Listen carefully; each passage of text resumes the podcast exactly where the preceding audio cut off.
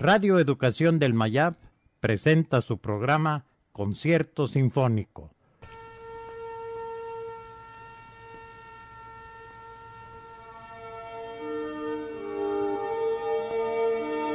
Tercera llamada, tercera llamada, nuestro concierto sinfónico está por comenzar.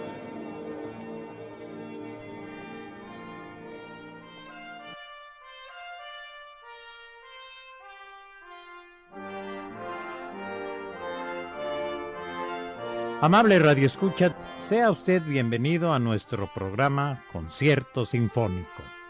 Soy Miguel Tobar y le agradezco cumplidamente su compañía. Para enriquecer este programa, mucho le apreciaría que usted formara parte activa de él, enviándonos sus comentarios, sugerencias, críticas al buzón electrónico de esta página.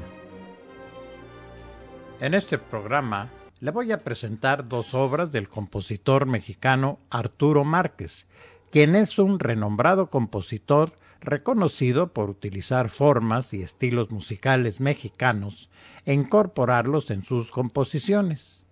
Nació en Álamo, Sonora, el 20 de diciembre de 1950, siendo el mayor de nueve hermanos y el único de ellos dedicado a la música. Sus primeras, digamos, lecciones fueron escuchando las músicas tradicionales, valses, polcas, chotices, ejecutadas por músicos de su tierra natal. Su familia se trasladó a Los Ángeles, California en 1962. Tres años después, cuando tenía 16, empezó a estudiar violín, tuba, trombón y piano, con lo cual empiezan sus primeras composiciones con un acompañamiento de armonía intuitivo. A los 17 años regresa a su estado natal. Entre 1969 y 1970 dirigió la Banda Municipal de Navojoa, Sonora, y de 1970 a 1975 estudió piano con Carlos Barajas y José Luis Arcaraz en el Conservatorio Nacional de México. En 1976 ingresó al taller de composición del Instituto Nacional de Bellas Artes, en donde estudia con Joaquín Gutiérrez Heras, Héctor Quintanar, Federico Ibarra y Raúl Pavón. Al concluir dicho taller, el gobierno de Francia le otorgó una beca por dos años en París para su perfeccionamiento. Ahí fue a estudiar con Jacques Casteret y realiza las composiciones que tituló Moyoluica y Enigma. En 1982 regresa a México e ingresa al Centro Nacional de Investigación, Documentación e Información Musical Carlos Chávez, conocido mejor como CENIDIM. En 1983 estrenó Mutismo para dos pianos. Conoce a Ángel Cosmos, quien le invita a formar el grupo Música de Cámara, junto con el fotógrafo Juan José Díaz Infante. En 1985 presenta el concierto interdisciplinario con músicos y fotógrafos. En 1987 obtuvo el segundo lugar en el concurso nacional de composición Felipe Villanueva y trabajó como investigador y coordinación de difusión en el CENIDIM. Entre 1988 y 1990 asistió al Instituto de Artes de California, becado por la Fundación Fulbright, donde estudió con Morton Subotnick, Mel Powell, Lucky Mosco y James Newton, e incursionó en la computación aplicada a la música. Sus obras se fusionan con la música latina, el jazz y la música contemporánea y realiza la composición de Enclave para piano. En 1990, ya en México, formó parte del grupo Mandinga con Irene Martínez y Andrés Fonseca y realiza las composiciones de Tierra, La Nao y Cristal del Tiempo con medios electrónicos. Ellos dos introducen al compositor en el mundo del baile de salón, especialmente del danzón y ahí se inspira en este y compone el danzón número uno con computadora y sintetizadores. En 1992 es invitado por Ángel Cosmos y el pintor Ismael Guardado para realizar el proyecto Oyesta. Compone Sonata Mayo para arpa y percusiones, cinta y video, realizado por Eduardo Vélez. Ese mismo año fue director musical de Vox Urbis de Margie Bermejo. En 1993 realiza la composición de Paisajes bajo el signo de Cosmos y se interesa por Egberto Gismondi, connotado compositor, pianista y guitarrista brasileño, considerado como uno de los compositores contemporáneos más importantes del mundo. Se encuentra con la música huasteca y realiza la composición Homenaje a Gismonti para el cuarteto latinoamericano. Durante enero y febrero de 1994, la Orquesta Filarmónica de la Universidad Nacional Autónoma de México, la UNAM, le encarga una obra y escribe Danzón número 2 para orquesta, que se estrena en marzo con Francisco Sabín como director. Este danzón se escribió durante los meses del levantamiento zapatista, que habría de inquietar el ánimo del compositor hacia una nueva justicia para los pueblos indígenas. Ese mismo año ingresó al Sistema Nacional de Creadores y subsecuentemente, entre 1994 y 2004, compone obras como tributo al maravilloso mundo de la música de salón, entre las que se encuentran Danzón número 3, Sarabandeo, Danzón número 4, Octeto Malandro, Danza de Mediodía, Danzón número 5, Portales de Madrugada, Danzón número 6, Puerto Calvario, Danzón número 7 y Danzón número 8. En 1998, Márquez compone Máscaras para arpa y orquesta, dedicado a Lidia Tamayo, que lo forman cuatro danzas. Máscara Flor, dedicada a los niños masacrados en Acteal, Máscara Son, La Pasión según San Juan de Letrán, Danzón Sesquilat Altero y La Pasión según Marcos. En 1999 fue director musical en el espectáculo Tajín 2000, año en que compone Espejos en la Arena para cello y orquesta por encargo del violonchelista mexicano Carlos Prieto. En la actualidad trabaja en el CENIDIM como investigador y director de agrupaciones de música popular. En el 2006 se estrena Juárez a Maximiliano, obra dedicada al benemérito de las Américas, Benito Juárez. En 2008 es estrenada por la Orquesta Filarmónica de la UNAM Marchas de Duelo y de Ira, obra compuesta por Márquez con motivo de la conmemoración de la matanza de Tlatelolco en 1968. En el 2009, la propia Orquesta Filarmónica de la UNAM estrena cuatro danzas cubanas. De igual manera, también en 2009, estrena en la ciudad de Tlaxcala la obra Rapsodia Tlaxcalteca, una compilación de canciones de Pepe Guizar, Crisando Cuellar, y Efraín Ortiz Linares, donde realiza la orquestación especial para la Orquesta Sinfónica del Estado de Tlaxcala. Durante su estreno, cabe destacar que las partituras fueron entregadas al pueblo de Tlaxcala, algo que muy pocos autores realizan. En septiembre de 2010, la Orquesta Filarmónica de las Américas estrena en Cuernavaca, Morelos, Leyenda de Emiliano, obra compuesta con motivo del centenario de la Revolución Mexicana, específicamente en honor de Emiliano Zapata. En la actualidad realiza una reconstrucción del segundo acto de la ópera Atzimba, que dejara inconclusa Ricardo Castro. Otra de sus últimas obras es Conga del Fuego Nuevo. Arturo Márquez ha recibido varios premios, entre los que destacan medalla Mozart, medalla Doctor Alfonso Ortiz Tirado, medalla de oro de Bellas Artes de México, premio del California Institute of Arts Distinguished Alumnus, Premio Nacional de las Ciencias y Artes 2009.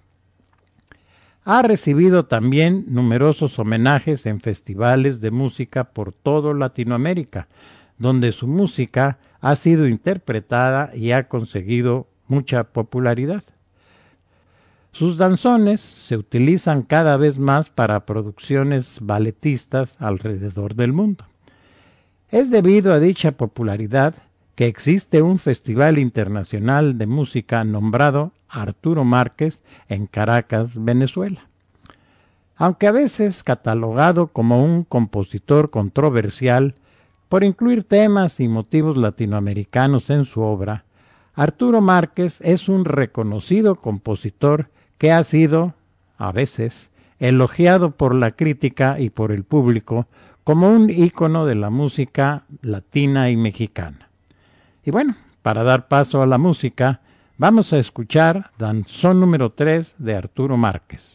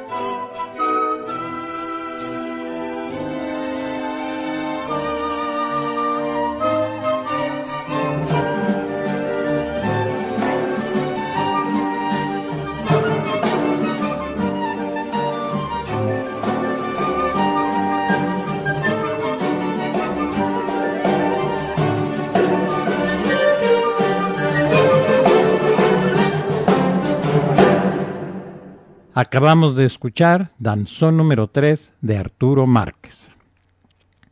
Pues ya se ha vuelto más que famoso el danzón número 2 de Arturo Márquez. La mejor forma de acercarse a esta obra es a través de las palabras del propio Márquez, quien señaló.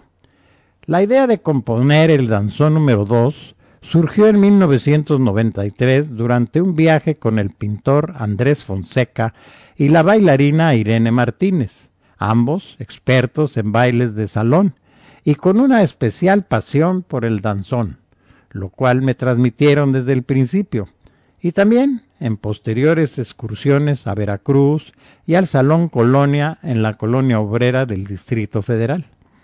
A partir de estas experiencias, empiezo a aprender sus ritmos, su forma, sus contornos melódicos, escuchando las viejas grabaciones de Acerina y su danzonera. Y dentro de mi fascinación, capto que la aparente ligereza del danzón es sólo una carta de presentación para una música llena de sensualidad y de rigor cualitativo que nuestros viejos mexicanos siguen viviendo con nostalgia y júbilo, como escape a su mundo emocional, el cual afortunadamente aún podemos ver en el abrazo que se dan música y baile en Veracruz y en los salones de la Ciudad de México. El danzón número 2 es un tributo a todo ese medio que lo nutre. Trata de acercarse lo más posible a la danza, a sus melodías nostálgicas, a sus ritmos montunos, y aun cuando profana su intimidad, su forma y su lenguaje armónico son una manera personal de expresar mi respeto y emotividad hacia, la verdadera música popular. A estas palabras, cabe añadir que Márquez ha logrado en este danzón número 2 una sofisticada estilización de todo aquello que define al danzón, permitiendo al oyente tener una clara idea de la raíz popular de esta pieza de concierto. Escuchemos pues Danzón número 2 de Arturo Márquez, interpretado por la Orquesta Filarmónica de la UNAM, dirigida por Ronald Solman.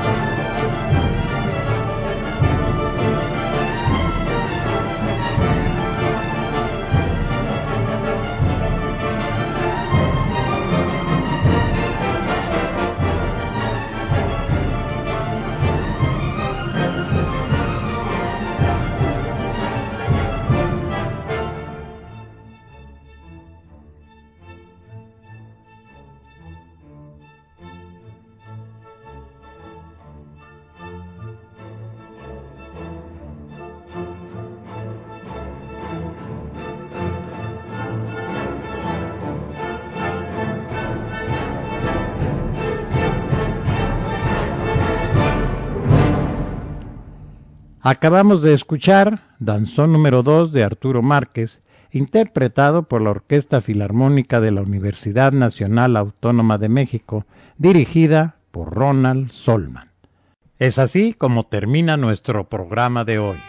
Su amigo Miguel Tobar le agradece el favor de su atención y le invita muy cordialmente a que esté con nosotros en otra emisión de Concierto Sinfónico.